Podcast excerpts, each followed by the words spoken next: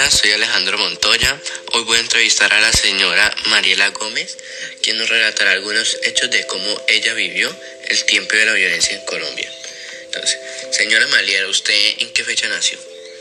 Yo nací el 11 de enero de 1942. Este, eh, se dice que la violencia en Colombia se remontó a un periodo histórico que se lleva a cabo entre 1925 a 1958, época en la que se presentaron confrontaciones armadas entre el Partido Liberal y el Partido Conservador. ¿Por qué cree usted que se dieron estas confrontaciones? Esas confrontaciones se dieron porque el, por poder, el, porque eh, los liberales querían llegar al poder, porque siempre estaban los conservadores en el poder. Entonces, eso, por eso fue que se, se presentaron esas confrontaciones. Yo me acuerdo que cuando yo era pequeña, eh, yo viví esa, esa guerra, esa violencia, muchos asesinatos la persecución que tuvieron los liberales por los conservadores. Eh, me acuerdo que mi papá, él era liberal y llegaban en las horas de la madrugada a tocar la puerta donde viviera un liberal. Entonces me acuerdo mucho que mi papá no nos dejaba que nos, nos levantáramos ni nada, ni mucho menos hacer ruido, porque lo buscaban para asesinarlo. Donde hubiera un liberal, allá lo perseguían y lo, para matarlo. Uy, una de las revueltas de esa época fue debido al asesinato del líder liberal Jorge Eliezer Gaitán, el 9 de abril de 1948. ¿Qué sabe usted al respecto de ese tema? Eh, del asesinato de Jorge Eliezer Gaitán, lo asesinaron porque él era liberal, él quería llegar al poder. Entonces, como los conservadores sabían que si no hacían algo para detenerlo, él llegaba a la presidencia. Entonces, por eso lo asesinaron, lo mandaron a asesinar. Se formó una revuelta muy grande.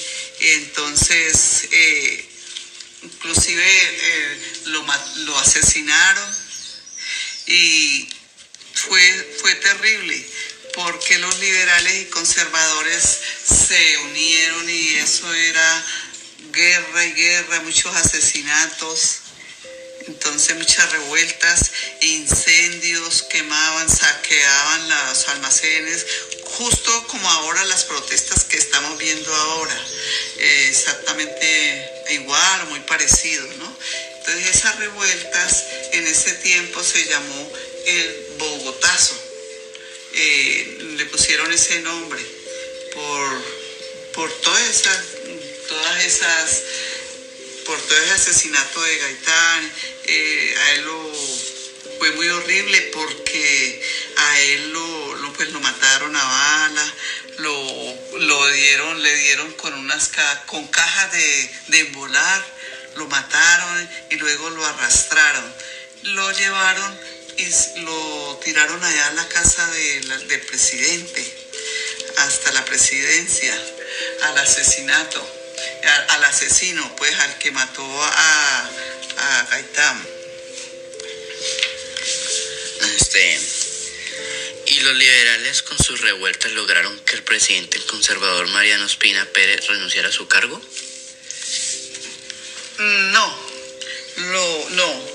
Los liberales no consiguieron eso. Y pues no lograron que, renunciara el presidente de, ese entonces, que era el doctor Mariano Espina. No.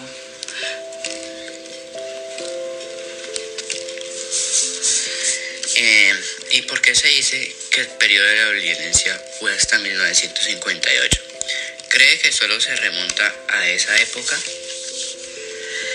La violencia no, no se remonta hasta esa época. Eh, en este momento vivimos una violencia, pero claro que nunca igual. vivimos una violencia por otros, por otros, por otros motivos, ¿no? En ese tiempo era violencia por, por, la política. Eh, entonces, viendo los liberales y los conservadores, pues para terminar con esa violencia, se unieron, se unieron y entonces formaron un frente para mejorar pues la, la, vida en Colombia. Formaron un frente que lo llamaron Frente Nacional. Entonces para lograr llegar al fin de la violencia.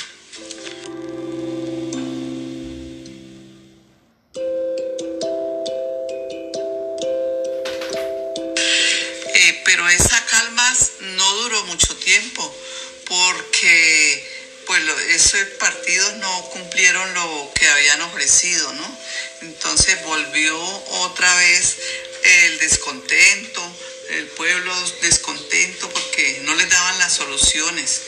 Entonces eh, se fueron formando ya otros grupos de narcotráfico, de otros grupos revolucionarios, eh, entre ellos como las FARC, el M19, el ELN. Eh, entonces ahí se continuó otra vez la guerra en Colombia. Eh, ¿Y cómo cree que sería Colombia si no se hubieran formado esos grupos armados? si no se hubieran formado esos grupos armados, Colombia sería mm, muy rico, una potencia, porque Colombia es un país con muy demasiado rico, tiene mucha potencia económica por la posición que tiene geográfica, eh, es privilegiado en, cuestiones eh, mineras, en la minería, en la agricultura, demasiadas riquezas, eh, porque porque Además, los presupuestos son muy altos mm, de la guerra, ¿no? Porque Colombia tiene que gastar mucho dinero en los presupuestos de la guerra. Eh, si no fuera así, el sistema de la salud y la educación sería súper buenos en Colombia porque Colombia es un país demasiado rico. Este, ¿Piensa usted que Colombia invierte en verdad mucho en la guerra?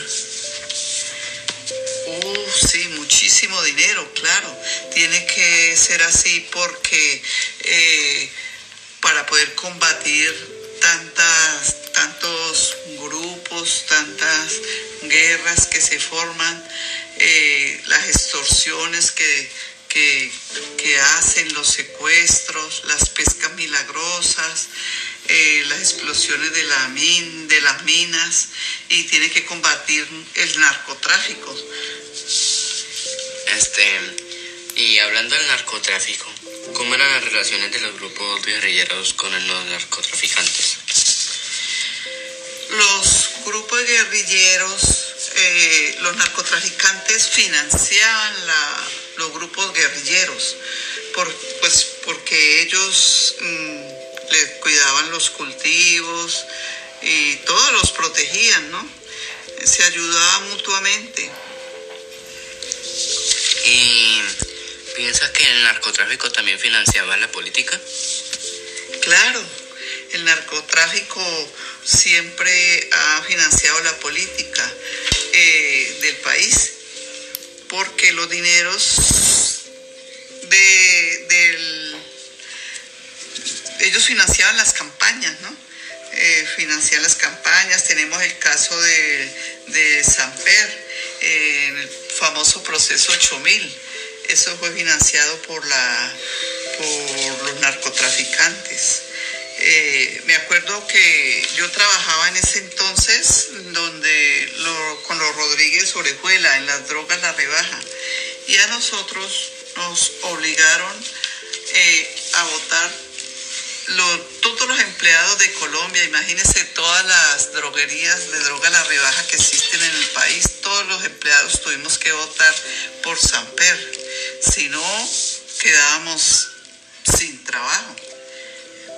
Fuimos obligados, nos despedían si no votábamos por Samper, o sea que fueron, fue financiado por el narcotráfico esa campaña. ¿Y piensa que el narcotráfico tuvo que ver con la muerte del candidato liberal Luis Carlos Galán? Sí, claro. Luis Carlos Galán, porque Luis Carlos Galán estaba en contra del narcotráfico y sabían que si ellos no, no hacían algo, eh, Luis Carlos Galán eh, iba a implantar la extradición. Entonces, por eso el narcotráfico tuvo que, actuar rápidamente antes de que él llegara al poder. Eh, entre ellos estaban implicados muchos del gobierno, sí, del gobierno, el coronel, el, por ejemplo, el, del DAS, el coronel Maza Márquez, ¿no? Que él fue el que le cambió los, los, los, ¿qué? los guardaespaldas a, al doctor Galán para, fue mejor dicho cómplice, quita, cambiándole los, los guardaespaldas para que lo pudieran asesinar en esa plaza donde él iba a estar. Eh, ¿Y qué piensa usted sobre qué hubiese pasado si no hubieran matado a Galán? ¿Cómo cree que estaría el país en estos momentos? Pues el país, si no lo hubieran matado, eh, supuestamente uno piensa que estuviera mucho mejor porque se hubiera combatido el narcotráfico, hubiera fuera un país más tranquilo y más desarrollado, eh, porque los ideales del doctor Galán eran mejorar la calidad del pueblo colombiano.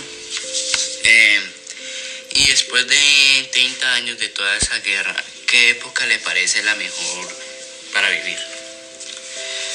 Eh, después de esa guerra, pues me parece que la de ahora, ¿no?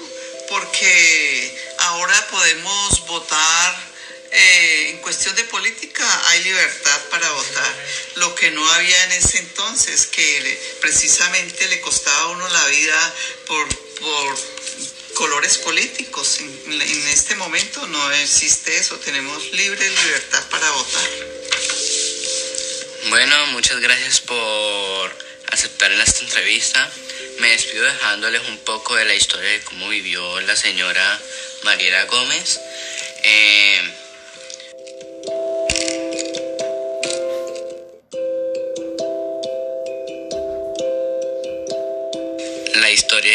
En esa época de la violencia.